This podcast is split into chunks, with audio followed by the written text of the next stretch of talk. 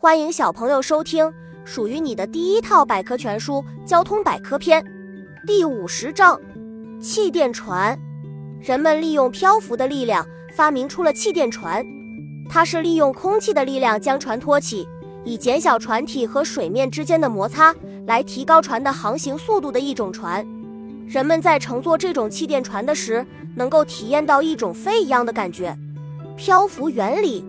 气垫船的底部装有环形的喷气口，喷口外部有一层柔性材料，用以保证船底喷出气体的均匀。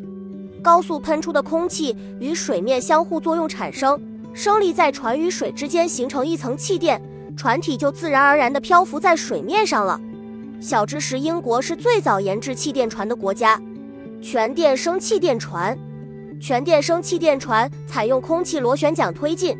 船体在气垫的作用下完全与水面脱离，它的通过性较好，不受水域、潮汐、水底坡度等条件的限制。英国制造的世界第一艘气垫船即为全电升式气垫船。气垫船是一种以空气在船只底部衬垫承托的交通工具，在陆地上航行。全电升气垫船有一个特殊的功能，就是它可以完全脱离水面。像汽车一样，能够在陆地上自由自在地航行，在其他交通工具无法涉足的地方，全电升气垫船可以任意行驶，尤其是在现代军事领域中发挥着不可替代的作用。本集播讲完了，想和主播一起探索世界吗？关注主播主页，更多精彩内容等着你。